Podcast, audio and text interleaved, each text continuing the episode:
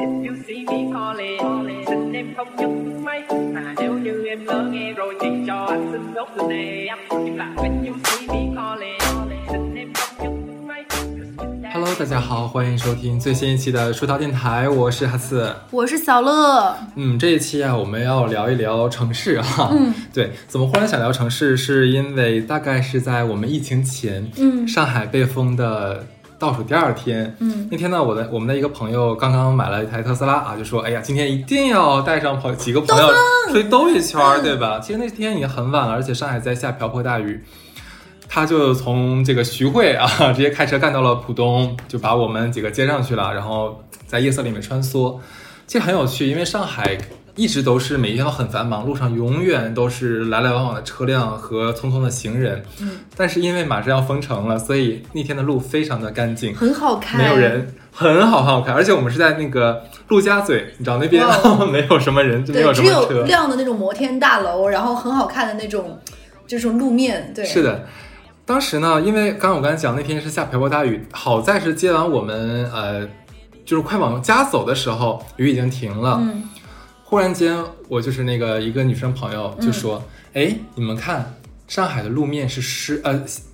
春天上海的路面是湿的。”嗯，我说：“你怎么忽然间说了这么一句有诗诗意的话呢？”呢？他说：“我当时来上海之前，就是因为看了一篇文章，有一上这个这个话就是这个文章的题目，所以说我特别特别想在上海的春天来看一看上海，这也是我为什么来上海的一个原因。哇我，当时觉得哇，怎么会这么有诗意？平常不是这样的人啊，就是会让我会让我反思说，哎，是哦。”我们所有生活过的地方，是不是真的有那么一刻会让我们美到就是心灵颤动？嗯嗯嗯，对，所以说这一期就油然而生了。哇，我跟小乐就要就咱俩可以拆分一下，或者聊一聊嗯我们所生活过的地方、有哪一些场景和时刻是那么撩撩拨我们的心弦。哇塞，我觉得我们俩简直在宇宙中心呼唤爱啊！真的是，你先说还是 我先说？我先说。可以啊，嗯，我先说，因为我之前我就说，先说那种长久生活过的城市嘛，就是一个城市会让某一瞬间你喜欢到喜欢，那可能是你去旅游的一个城市，在那一刻某一个清晨或者什么你喜欢上，还有一个就是你一直跟这个城市就是冤家宜解不宜结，可能你怀揣着很多复杂情绪来到这里，然后相处相处某一刻，你突然哎。我我跟这里出现了连接，我跟他不只是我是一个过客，怎么怎么样，我在这里有了根的感觉，或者是那一刻我跟他觉得很大的情感纽带会喜欢上。那我说一下武汉吧，因为我们家他也知道我是在武汉读书的，就是某一天早晨我。上学那个时候早课都很早嘛，八点多就要上课。然后我们的学校上课是在樱花顶上上高数课，你可能七点多天六七点钟天还蒙蒙亮，你就要爬起来去爬到樱顶上去上课。三四月份的时候呢，武汉还没有那么的热，就是武汉很大家都知道是火炉嘛，到夏天超热。三四月份的时候呢，那个时候还是没到清明之节，樱花节，樱花刚刚要开没开，带着小花苞的时候。然后微风还是那种凉凉的，因为武大是在湖边，所以有的时候春天的时候，它的雾气会非常东对东湖。东湖边上的雾气会因为挨着湖边特别特别大，你早上起来的时候就觉得在仙境里都是大量的这种雾气，不是干冰，对，大量的那种雾气，然后你会在心睡眼惺忪，那个雾气还在那种湿湿的凉贴在你的身体皮肤表面，但那个不是让你粘在皮肤上的那种湿，不是夏天的那种，是那种微微发寒的那种，让你的毛孔都打开，然后你你从寝室一出来会抖的一个机灵，然后你就慢慢慢慢慢往阴顶上爬去上课。然后武大的那个樱花大道上是都是樱花树，一阵风吹来，它会带着慢慢的凉意。然后那个樱花的花瓣，大家看没看过新海诚的一个动画片叫《秒速五厘米》？它是说形容樱花的花瓣飘下来不是直直的，它是打着旋儿的，一点点转下来的，秒速五厘米，非常慢。在我们爬鹰顶的时候，突然在某一刻的时候，那个花瓣旋旋旋旋旋就打在了你的脸上，就粘在了你的脸上。然后跟我一起爬鹰顶上课的另外一个女生就看着我笑，就指着我的脸。然后我问她怎么了，然后因为你的你没醒的时候，你的身上皮肤也没有完全醒，她就很开心的拿手指着我的脸给我拍了张照，然后把那个樱花花瓣从我的脸上粘下来。然后那一刻，就是那种。就像你看那种偶像剧的青春文学里面，你跟你就像高情商的人会说：“哇塞，樱花刚刚亲吻了你的脸。”低情商说：“哎，樱花给了你一个大逼斗。对，就那一刻你就会觉得很美，就像在电视剧里，然后你的同伴里也带着那种女孩子青春的笑意，弯着脸，然后给你拍了一张傻傻的脸上粘粘着花瓣的那个照片，然后给你，然后你们俩继续往阴影上爬，说那一天吃什么，你就在那一刻觉得好美，就生活就像在城堡，然后。那个樱花樱顶的那个房子像城堡一样，然后你再爬一个城堡，然后城堡上面是你要上课的学校，你就觉得这就是你崭崭新的一天的美好的人生，然后那一刻你就会觉得特别棒。嗯，武汉，你先说呗，你把这城市说完吧。然后，但是呢，刚刚说的是樱花，我我我插播一个没有那么喜欢这个城市的点，啊就是 怎么回事？就是武汉除了有樱花呢，武汉还有一个花叫石楠花。有味儿，真的。就感觉是有一个，就是有一个变态的宅男，对着武汉的天空狂狂撸，然后 啪，然后不对不对，我我策划这一期是要说美好的东西，你怎么回事？你还我气氛？然后你会觉得那个男的就可能对着天空来了一发，然后天讨厌空散花，然后整个空气都是那个味儿。结果有一次，我为什么要说这件事情呢？有一次我们有同学在那个季节，恰好是石南花盛开的，它花期很长，回到了武汉就说太有味儿，太对了。哎，我没有闻过耶。那你真的要去一次武汉，就是整个天空，你感觉仿佛整个天空被颜射，哎呀，太讨厌了好。脏呀，怎么办？你你太脏了，还是让我来说吧。对，那我来说哈尔滨好了。对，哈尔滨我觉得应该给很多人的感觉都是一是穷，干净，干净。现在是很干净，现在很干净。对，其实，嗯，你能想到吗？我觉得冬天的空气是有味道的。可能很多南方朋友没有体会过，呃，在北方，尤其像我们那么北的地方，嗯，一到冬天，当你早上推开呃大门，闻到第一口空气是甜的，没有开玩笑，不是因为我加了这个家乡的滤镜，是真的是甜的。嗯，我不知道为什么，这有一次我印象很深刻，因为我高三的时候是在不是在哈尔滨，是在我们哈尔滨旁边的一个地方上学。那个时候我们是住宿舍嘛，对吧？你也知道我因为南寝，南寝的味道就比较复杂哈，就像就像很混合，对，是的，有前中后调，我懂的。对，就非常，尤其像我鼻子灵敏的人，就每天每天就经受了一晚上的污浊的空气的这个熏陶哈，我觉得整个人都是非常脏的。对，你已经进进去了，毛孔里了。是的，是的，就是我记记得记得很深刻，就那天我也没有睡好觉，我从来没有睡好觉。呃，早上穿戴好之后，然后就是推开整个宿舍，就不是我们那个门，呃，就是整个楼的大门，对，寝室楼的门。就忽然间一个一一股强风就拂面而来。当时你知道，就你感你会有什么感觉？你的脸上每一个细呃毛孔打开了，就像是被刺，轻轻轻刺了一下下，做微针黄金微针的感觉啊，就全部打开了。而且你当你呼吸第一口，你会你会明显感受到这个空气是有形状的，就是空气完全就是呃从你的鼻头一直到你的窜进去了，窜进去，它会把你呃鼻腔里面每一个肉肉都唤醒，就它很凉，哦而且就有一股非常非常清新又冰冷的甜味。我我我我相信没有任何一个食材能做出这个味道来，它就是那股味道，好甜好甜。当时那一刻，我忽然觉得我好爱这个地方，怎么会怎么会连空气都是甜的？我的天，你知道我想说什么？你刚从南寝到这里，我怕你醉呀。真的，就那一刻，我忽然觉得说，哎，虽然这个是个小地方，但是我还是会很爱它。就就就不知道为什么，其实你说我就是哈尔滨人，嗯然后我在那边生活那么多年了，可是每一次就是尤其要刚过渡到冬天，当你第一就是可能前天晚上刚刚降温，第二天早上你推开大门，你呼吸的第一口那个空气，哇塞，就跟牛初乳一样 珍贵，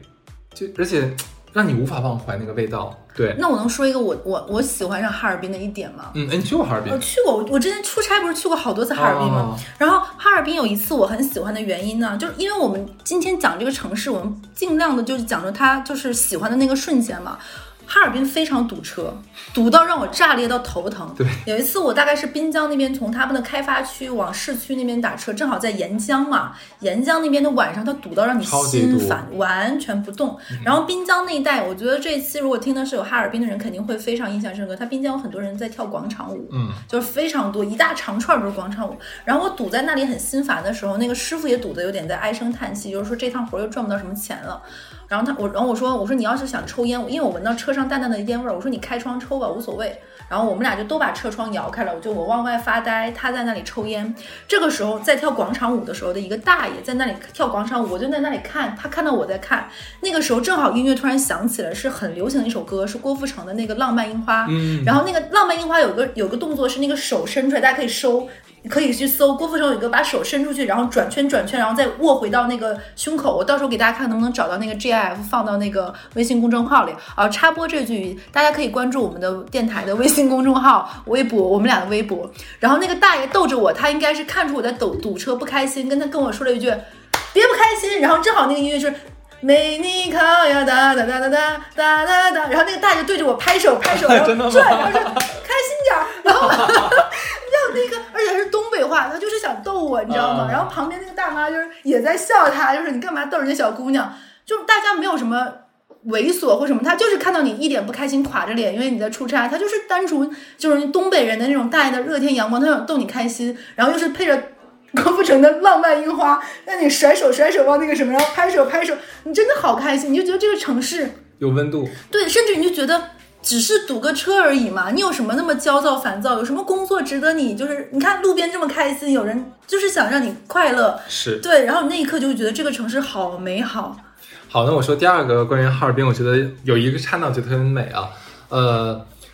哈尔滨最有名的一条街叫中央大街，嗯中央大街可能很多人都知道这个这条街。其实平时只要是你去到这个大街，里面真的塞满了人，旅游必去，旅游必去，就是真的是塞满了人，人太多了，而且里面有很多像那些那个马迭尔冰棍儿那个一直在叫唤、啊，来买冰棍儿啊，不啦不啦，你就会觉得好吵，就特别像是你去美国之后，旁边有一个呃黑人的大母铃儿，你知道吗？就他不说话，你就觉得啊好吵，就这个感觉。手势也很纷繁。烦死了，就那种感觉。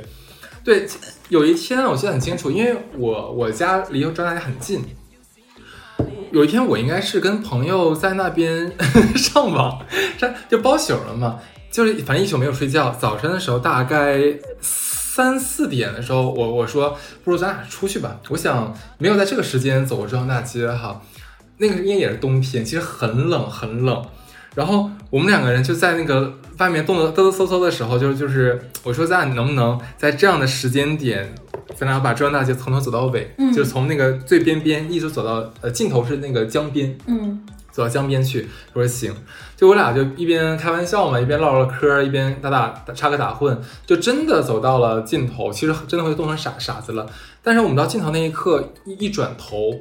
阳就是太阳出来，日出了。嗯，那条街上没有人，哇，非常的安静，然后空气还是甜的，因为冬天嘛，空气是甜的。嗯你就看到就是那个呃阳光洒在那路面，因为哈尔滨中央大街它那个地它不是柏油路，嗯，它是它是你看起来你垂垂直看起来它就是呃一块一块大概一棱一棱的，我记得对一巴掌大巴掌大的小石头，其实不是，它下面大概有一米长，它是嵌进去的，所以它表面已经被踩得很光滑了嘛。嗯你就看到那个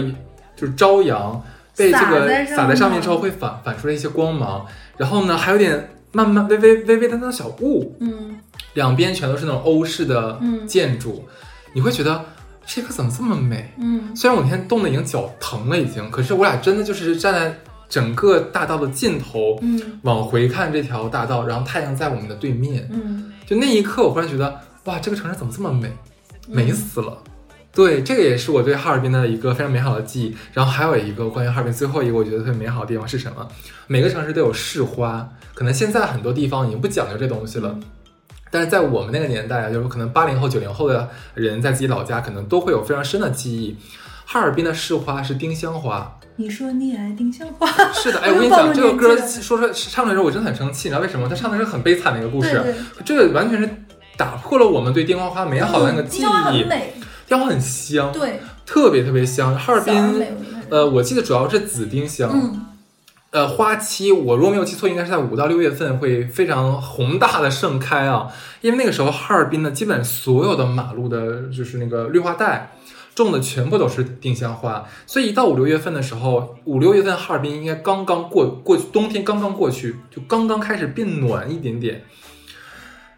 就是那个时候，只要你一开窗户，就有一股非常非常浓的花香会直接冲进你的整个房间，很好很好闻那个味道。然后那个时候我最喜欢的就是，哎，出去折一枝儿，就在枝头上折下来一块儿一一朵一个大花骨朵，回到家里插到瓶子里面养。你这是《红楼梦》里面的人儿啊，啊是吗？对他死的时候还会把它埋起来嘛，对不对？就是你会就是放在家里面，你的整个屋子里面全部都是这个花香，非常非常的香，很好闻。你我们在上海觉得桂花可能很香吧，嗯丁香花的气味比桂花还要再浓烈很多。是的，所以我不知道什么时候开始，我也想不起来了。哈尔滨忽然间就开始把这些丁香全挪走了，嗯，就没有丁香了，现在找不到了。就是我每次的五六月份，可能这十年里面，我这十年我在上海嘛，我可能再回去的时候，我再也没有闻到过这个味道。哎，你你但是这个就是关于香味的记忆，一直刻在我骨子里面。我是记得很清楚，应该是在去年，嗯我忘我 我也想不起来我去的是什么地方，也是在上海。我忽然间在一个街头闻到了这个味道，啊，然后我你知道，就是它像个开关一打样。开了，是的，这个我上一次闻丁香可能已经十几年前了，嗯我就忽然间转头，我到处在找哪里有丁香花，嗯然后就是应该是在一个小小花坛里面，它在最后面一排有那么一棵是白色的丁香。嗯，我然后哎别人说你怎么了？因为我很敏感，我身边有个丁香树。他说你怎么知道？我说那个就是丁香树，它花已经开了，香味你没有闻到吗？他们说嗯就是普通的花香吧，但是可能别人闻的话，那就是一个花的香味儿。可是在我看来，这个就是我对我的故乡最最真诚挚的、真实的、有实体形状的记忆。你知道你刚刚说完这种话，我觉得特别美。它就像有有的人的记忆，它可能是一个影像，它像一个一个照片在你的脑海里，然后你某一帧截取来，那一帧的那个回忆你就会打开。你刚刚那个画面就像你的你的大脑里面像一个就是所谓的那个气味的那种图书馆，然后一小瓶小瓶的香气，你打开这瓶，啪打开啊，这个味道就会让你想起某一段这个记忆它的那个开关，就是的，很棒。对，但是我觉得也挺遗憾的一件事情是什么？就是我离开哈尔滨太久，嗯太久太久了，可能大十几年了吧，嗯对吧？所以我在准备这一期的时候，我就在想，哎，我只能想到这三个吗？嗯因为其实我感觉我的家乡的美的地方应该很多。很多味，对，对，就像我们呃有一期，我跟小乐在做那个就是关于比较昂贵餐厅那一期是吧？我就说我很多经常去过什么地方或者吃什么东西我不记得，我可能觉得这个东西在我年轻的时候也这个样子，可能在哈尔滨我体会到很多美好的东西，但是我没有记得特别清楚，嗯，也也是蛮遗憾的一点吧。好生哈尔滨，那我接着说好不好？好呀，我再说一个地方，也是我生活很久的，就是那个呃法国，嗯法国的马赛市。对我是在法国的马赛市生活过一年多啊，呃，也算是就人生里面比较第一次出国，嗯然后第一次在外面就独自的生活的一个地方，所以我对这个地方记忆也非常的深刻。很好玩的是什么？我在这个地方，我我在写的时候，我忽然想到，哎，第一个记忆仍然跟气味相关。你就是一个气味大厦，真的人。我真的发现我对气味真的很敏感，就是我发现我的学校和我的宿舍永远都是香的，很有趣。因为我们在国内或者在亚洲，我们很难呃经常，假如说五星级酒店或者五 A 级写字写字楼，才会有一个非常标准化的香味一直是萦绕着的。是的，而且只是在大堂，嗯，你要是去房间里面是没基本上没有味道的，对吧？但是呢，我的宿舍就我们那个宿舍楼嘛，叫阿罗塔，它永远就你一一进这个大门，就是一股我说不出来的味道。我不知道，我可能不是香水，它可能就是某种清洁剂的味道，我不知道。但是就是那种非常柔和，哦，就是让你有这是家。就是很服帖、很熨帖，让你觉得心被褶皱都被烫平了的那种。对，然后我觉得你知道，可能我真的对气味很敏感吧，就是呃，因为我一半时间在马赛，一半时间在巴黎。巴黎就是很乱，你知道吧？有有一次，我应该之前在节目里讲过，就我们碰到就是一堆人在呃那个那个地铁上围着我们，然后我们没有办法打车回到家。今天一路我们都很就是很担惊受怕，就是非常的处于一个惊慌当中。嗯就当真的半夜，我跟我朋友，我俩终于到了宿舍，当时那个电动门一一拉开，那个味道扑面而来的时候，我觉得啊，踏实，对我俩一下就放松了，你知道吗？然后我说，你知道吗？我腿都刚才刚才吓得攥筋了。然后他说，我刚刚被吓得很疼。就那一刻，就真真的让你觉得哇，真好，就嗯安全了的感觉。而且我觉得很好很有意思的是哪一点？就是整个在我在留学的期间吧，我们那个城市很多的地方，每个建筑里面都会有自己独特的香味。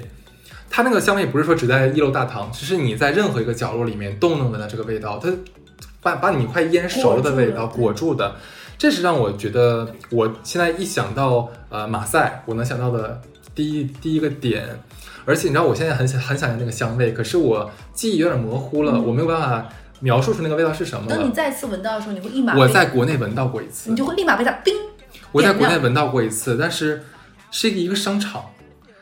但是呢，这个商场我又不知道去问谁。我说你们是什么香味儿啊？我也不好意思去问，我也不知道问谁。你说问问大堂经理吗？他可能未未必嗯未必知道，所以就很遗憾。所以这也是我的一个记忆。然后第二个记忆是什么呢？就是呃，你知道法国是没有什么高楼的，嗯。欧洲它全是小矮楼，它有一些法律规定嘛，例如说像那个呃巴黎的话，就是巴黎铁塔附近的楼绝绝对不能其实国超过的。内也是有这样的，只是有一些可能它涉及，就比如说我举个例子，我学校嘛，嗯，它本身是有要求，是武大外面多少公里、多少米以内的建筑不能超过于什么，但是因为有一些这种历史建筑和当地的市政建设会有冲突，可能嗯。执行的就没有那么严格，我觉得是有点遗憾的。是，那那法国这边，因为你知道白左的聚集区，你知道吧？这要谁敢做出这么政治不正确的事情，哟，那就是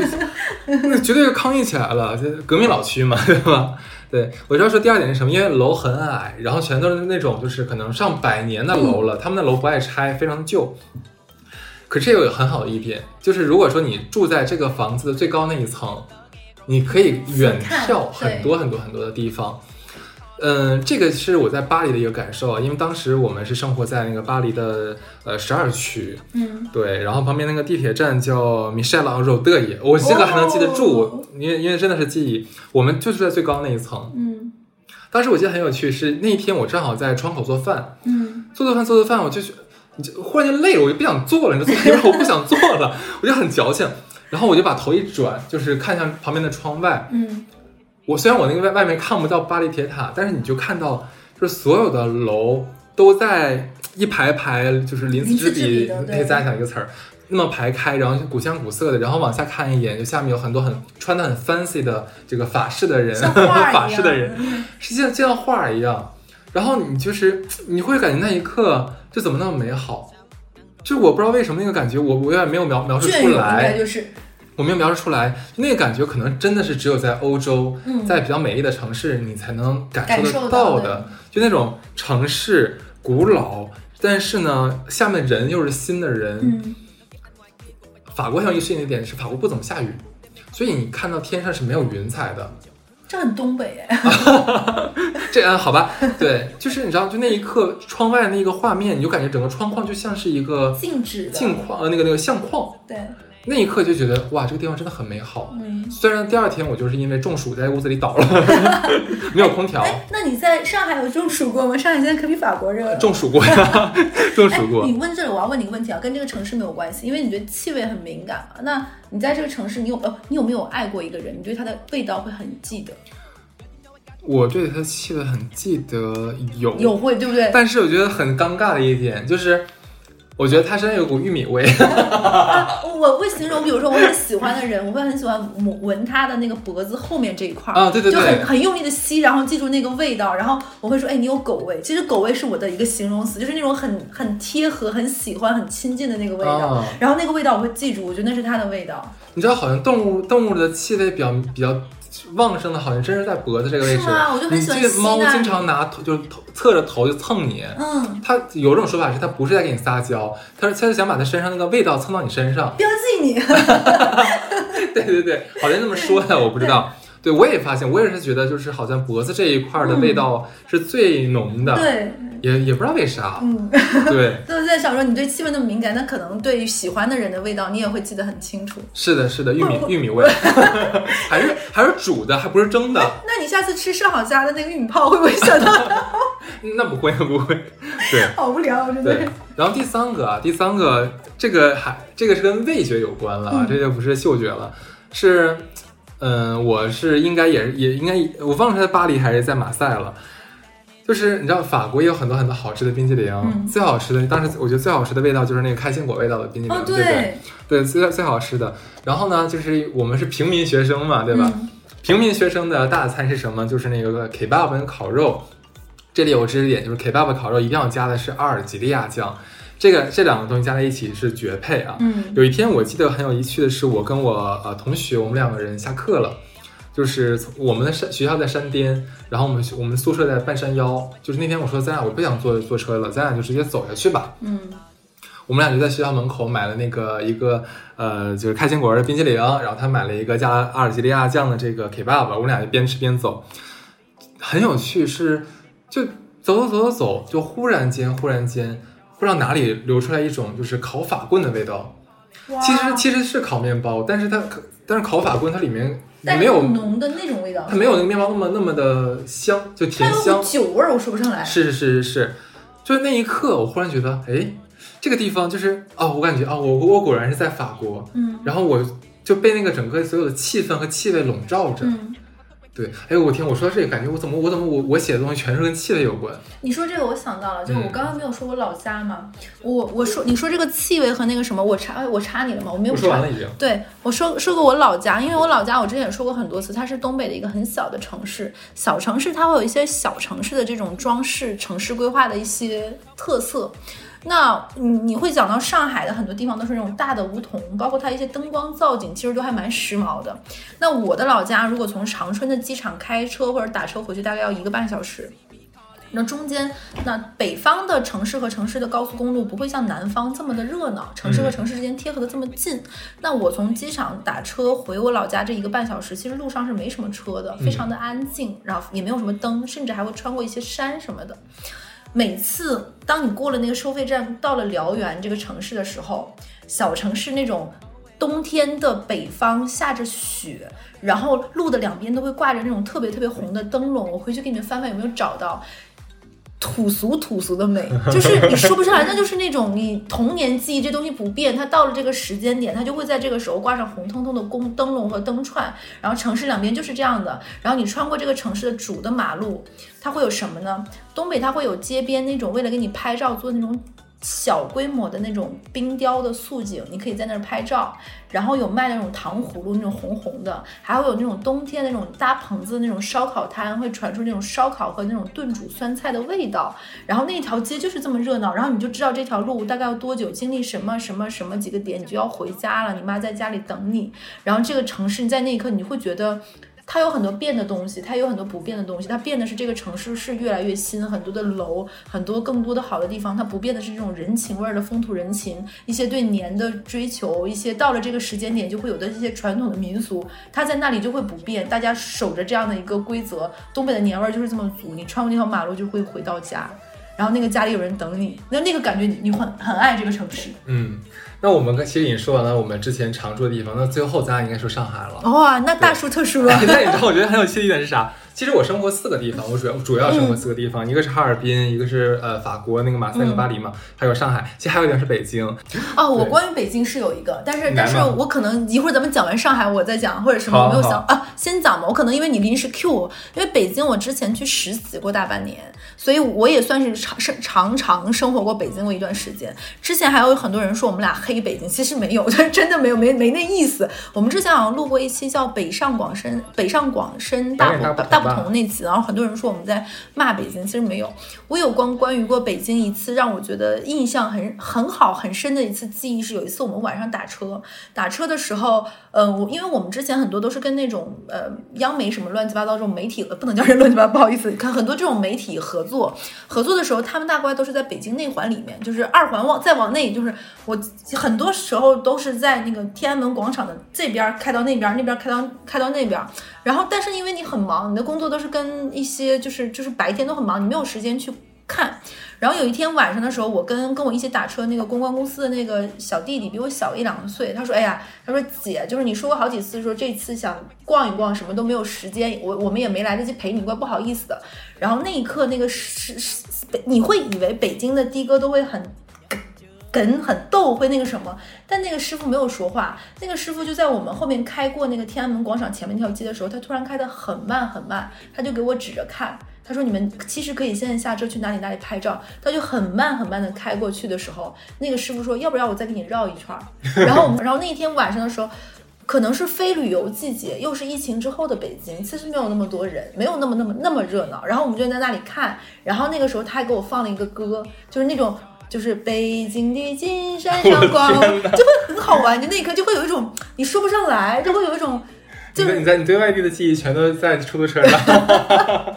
然后那那一刻你就会觉得有一点点有有趣，有一点点妙。然后还有一次，我关于北京一个很很很妙、很有趣的记忆是，有一次我去吃，也是在北京出差，然后去吃饭的时候，然后在点菜的时候，那个师傅就跟我说说这个别点了，今天我们做做这个东西的那个人做的我觉得不好吃，前一个客人也不好吃，你别点了。然后我那一刻觉得就是他有一种北方人的那种逗和贫和嗯实在。然后那一刻你会觉得他有很多美好的地方，是因为你没留给他时间，嗯他也他也没有给你来得及展示这一面好的部分，嗯他还有很多很多很好很值得你爱上的地方的。是，然后有一次，我们大概是在美某一家那个央媒，它有食堂，它食堂特别大。然后你就会发现啊，很有趣，就是你不论到了饭点的时候，不论是这个多高级别的主编也好，还是多有名的记者也好，甚至于是你在电视上看到过有头有有脸的那些人也好，大家都在那里排队打饭的时候，有一点可爱，真的有点可爱。那一刻真的觉得有有点有趣，就是来，我们说回上海。好。对，哎，这样你上海你先说吧，我因为我前面说很多。我先说一个啊，就是我们这一次其实更多的是说这个城市本身的美，很少说跟这个城市里面，比如说发生的更具体、更具体，就是那种啊好哪个好朋友帮助，那不是，可能就更多的是些陌生上的，或者是尽量淡化。我觉得尽可能，可能我还是讲了一些跟人有关的事情。然后我有一次是，这次也是有一次在上海，大概在五原路，后来五原路改了很多饭店搬走，酒吧也搬走了。有一次我们下下班之后去五原路附近的一个酒吧喝酒，然后一群人喝多了，喝多了，上海的。后半夜，其实我觉得上海的夜生活，客观认为没有成都也好、长沙也好那么的热闹和喧嚣，我觉得没有的。上海很多时候到了后半夜，路上真的很安静。有一次我们在那天晚上喝完酒之后，我们在路上压马路，压马路的时候就看到几个有中国人有外国人，大家喝多了就在路上直接坐在，有的人坐在马路牙子上，有的人站在那里，大家就一群人在那里，然后在那里唱阿卡贝拉，哦，就是即兴，你就知道很，而且声音没有那么重，有不同的声部，然后有人拍手，有人怎么样，然后有人就是那个打响指怎么样，你就会很开心，然后还会有路过的路人随着这个音乐。舞动，然后还会有人本来是骑着自行车或者电瓶车送外卖的人，突然就停下来看了一眼，然后再走，然后你你就会也在那里呆呆，因为喝了点酒嘛就，在那里看，然后就会有一个女孩邀请来过来说，哎，我没有舞伴，要不要一起跳？然后那个女生就邀请你，然后跟着你，然后她可能很会跳，她就会跟着你，让你随着她把你的手搭在她的腰上，让你跟着她的节奏一起扭动，然后然后就在旁边那种。老老房子，上海那种旁边还有梧桐树下，你就会觉得那一刻你跟这个城市之间虽然没有那么亲，因为那个时候我来上海没有多久，但这个城市它是开放的一个包容的城市，它欢迎每个人，然后你在这里你可以找到很恰如其分的位置。你不会觉得这个城市跟你有很强烈的距离感，甚至于你再慢慢的跟他建立一些连接，然后那一刻大家都不认识，也没有更多，你也不会觉得被冒犯或者是有什么危险，大家都在一个相对克制和有距离的位置上，在彼此做一些开心的事情。哦，那一刻我是觉得这城市很美。我有个故事跟你非常的相似，也是在上海发生的，就是其实就是前年啊。我那个前前年其实我已经三十，我已经过三十了嘛。有一天是晚上，我跟几个朋友已经喝完酒了，那个时候已经快要接近半夜了。嗯，喝完酒之后，大家就是没有尽兴，说不如我们再转场喝第二场吧。果然年轻啊，现在身体吃不消。现在不行，对。然后大家说好呀好呀，然后就就想出去，结果刚走到这个这个酒酒廊的这个门口，就发现外面下着雨。嗯，但是因为是夏天，你知道吧，所以外面那个雨它是温热的，就也就还好。嗯。啊，如果是正常情况下，我们一定说，哎，不让我们打个车，或者说我们去哪儿借个借个雨伞再说。但那天忽然间就有一个姐姐吧，她又比我大一些，嗯，就说，要不然咱们就直接冲出去吧。也不知道为什么，不知道酒精的作用还是怎么回事，那天脑子短路了。讲过吗？对对，OK，那个那我浅说一下吧。反正就后来我们几个人就嘎就就冲出去了，对，就在这个这个雨夜里面就奔跑，你知道吗？然后一群人哈哈哈就那么笑，觉得自己做了一件非常疯狂的事情，在这种三四十岁的年纪里面。对，就那一刻，就你知道吗？边跑的时候可以边看两边，还是有很多的行人，然后很多在路路上喝喝酒的人，中国人、外国人，然后穿的很 fancy 的人，也有，还有像学生妹啊、学生仔这样子。你那一刻你会觉得上海是一个无限充满故事的地方。对，这个就是我觉得跟跟你刚刚才的故事很像嘛。其实我觉得还有一点是，咱俩在一起工作那一年，应该是在一四年吧，一四一五年，一四一四年，一四年下半年，一五年头，大概就这个，可能是吧。我想不太太久远了。对，那个时候因为也刚来上海，而且咱们的公司是在上海郊区啊，乡下，非常的偏远，所以每一次能去市中心，我都就很珍惜，就一定要尽兴。对对。然后那天有一个就是呃，咱们同事其实是他是在上海读的同济，读读的大学，读的研究生，然后他对上海其实比我要来的很多早很多年。他有更多这方面的就经验嘛，说去城市哪里好玩。然后他说：“哎，你既然不怎么去市区，那我就带你去个地方吧。”然后那天我们两个人也是晚上，就是在那个市区啊，随便找个饭店吃完饭。因为你知道市区像淮海路那边，嗯，我觉得其实你要说淮海路美，美是美的，可是你如果你在主干道上面，它其实也蛮平常的，就就是很普通。是的。然后在那天我你知道吗？那天就是我那个那个同事让我领领略到上海是一座有性张力的城市。哇哦，它可以平时你看它，它就是一个不苟言笑，然后是一个只是浮于表面的城市。但是你也可以在不经意之间发现这个它有很性感的面孔面孔。就是他领我走走走走走转转转转转，就忽然转到一个非常非常小的一个小岔湖小岔弄堂里面去了，很黑很脏。然后说你这是要去什么地方呀？因为我们也是要转场的，喝喝点酒。然后他说里面有个地方很棒啊，可是我看门头，看那条街，就你怎么也不会想这边是好的，因为那边就感觉有点像棚棚户的感觉了已经。然后我们就穿越，就是一个非常非常黑，然后它非常闭塞的一条，呃，我记得很长，我当时真的能走了二三十秒，你知道吗？那个黑黑的一个走廊，忽然间在尽头，一下子就你走出那个那个隧道之后，你一下子就是别有洞天，豁然开朗，里面有好大好大一个空间，然后那个那个是个很 fancy 的一个小酒廊，嗯，它呢有室内的部分，然后也有一个很大的一个这个这个天井，直接能看到天上去的那种。因为我之前说它在弄堂里面嘛，它不是小高楼，它就是很矮的那一种。当时我们两个人，我说我说夏天嘛，我说咱们就坐在那个呃外面天井里面喝酒好了。喝着喝着，我就直接就是把整个人就瘫倒在这个凳子椅背儿上面，把头仰起来了。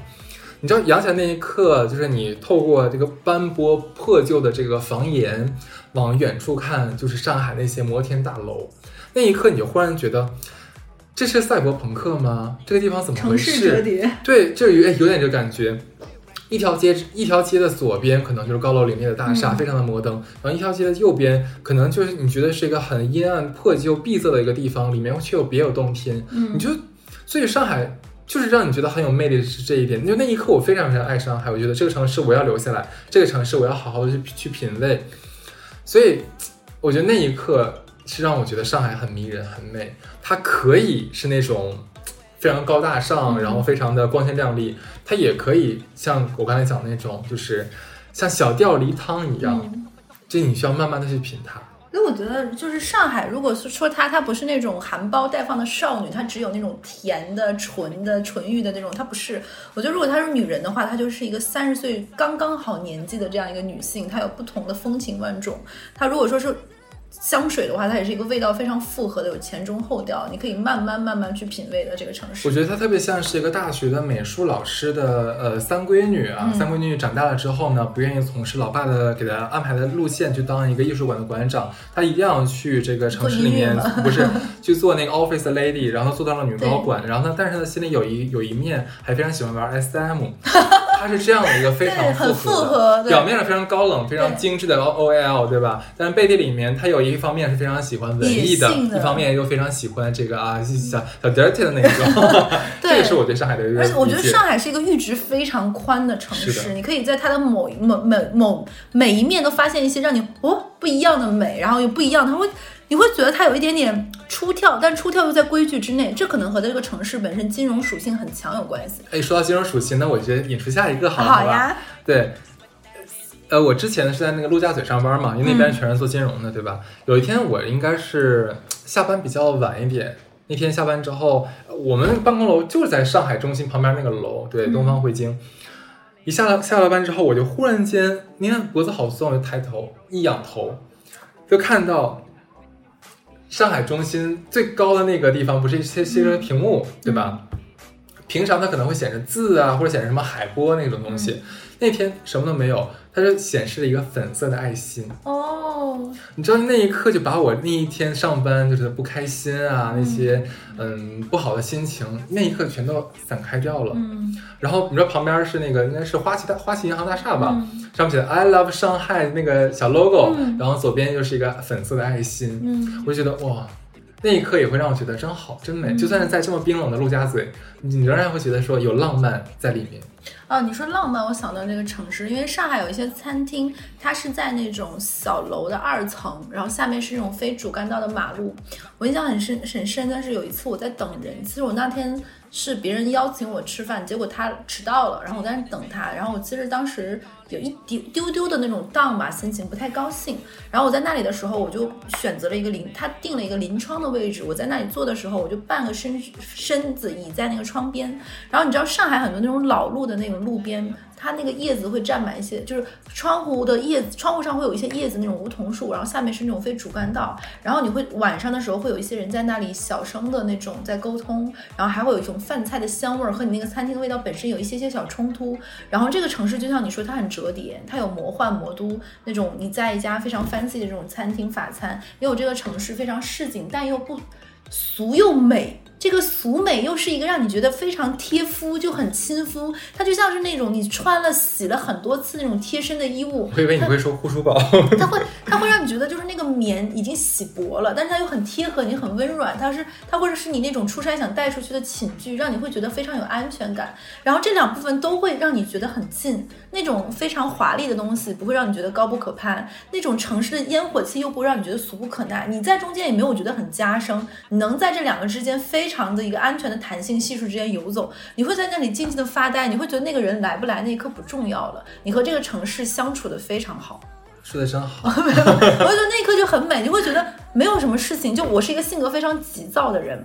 在工作上也是，生活上也是。但是上海这个城市，它就非常的让你反急躁。对，就就它没有，就上海的节奏很快，但它又跟北京和深圳的那个快不一样。它在它在快的节奏中，它总会有一些地方露出那种可以稍微慢下来，甚至于它的一些下午茶的文化、不让吃文化，你会发现它会比深圳也好、北京也好更重。嗯，是我觉得在这个城市里的人，他。呃，我有一个南方的朋友，他跟我，外地的朋友，他跟我说，他说上海，上海这个城市和上海这个城市的人都有一种劲儿，这个劲儿呢，他说往不太好的词义上说，就是总是想表现出自己过得很好，嗯，就是很想去表达我过得还不错的那个字儿。那其实，如果把这个事情往温和或者更体面的说法，就是说这个城市的人他会有一种想要体面感的要强。我觉得这个词没有错，是这个样子的。我我觉得我自己本身和这个城市到现在很贴合，也有一些我们在本质上很相似的地方，是这种。是。然后我就记得最开始这一期节目最开始的时候，我不是说是我朋友引出那句话吗？上呃春天上海的路面是湿的这句话。他其实是看那篇文章，他后来发给了我，我就看了一下那篇文章，里面有很多就来自不同的朋友，就来过上海的或者就住在上海的一些人，呃，一句一句话写下来自己哪一刻觉得上海这个城市很美很漂亮。然后我觉得里面有几句话还蛮有趣的，有人就说什么第一次来上海，在五星级酒店，然后透过透过那个窗户就能看到黄浦江。那天约第一次也是第一次约炮，约了个一米八八的，我就从此爱上了上海。那那确实我觉得这个城市馈赠他很多，因为毕竟就是我们在上海这么多年都没有经历过这种事情。对，然后还还有一个人说说他有一次是走到了呃也是第一次来上海，他去到那个应该是淮海中路吧，记不记不住哪条路了，反正肯定淮海中那那附近淮海中路，然后看到路上的男人们穿的都很精致，我就觉得这个城市真好。哦，我听到过一个类似的话，他说他说他他以前觉得那种以前在。电视剧里看到那种精英人士，那种男生梳着大油头，穿的那种背心马甲，他觉得很假很做作。结果他有一天在上海，应该是逛国金还是那个什么，就真的看到很多人可能在楼上的写字楼下班穿成这个样子，他一点都不会觉得很冲突，不违和，就是完全不违和，因为确实是穿跟这个城市是融的。对，就是那种穿那种呃。稍微窄头一点的皮鞋，男生，然后贴合的那种裤子，然后衬衬衫，然后穿马甲，然后油头，确实这个时候，你当年也是这个样子的。当然了。对，还有一个人。陆家嘴一枝花。还有一些人跟我说说，哦，全世界只有上海的川沙有林娜贝尔，我怎么我怎么能不爱这个城市呢？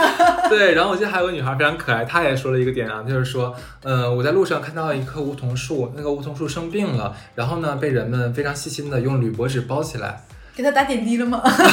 我不知道，但是其实对我们看来很正常、很稀疏平常的一件事情。但是人家观察到了，就觉得那一刻，我觉得上海好美啊。然后我觉得还有一个人说的一句话很好，哎，我居然全背下来了。还有人说的话很好，大概呃前半句忘记了，后半句说这个城市是可以让穷人活得很体面。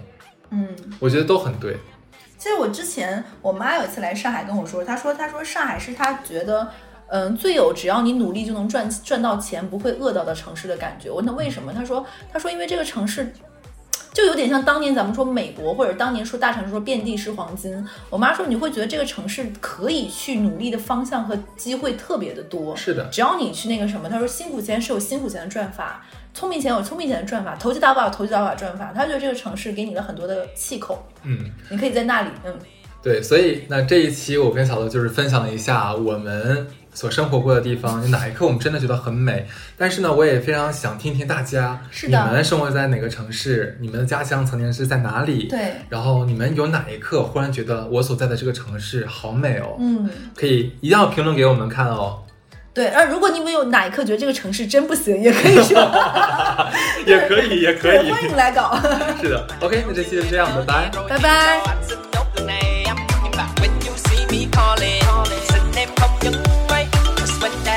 hit me thì cô boy cũng trở thành lầy.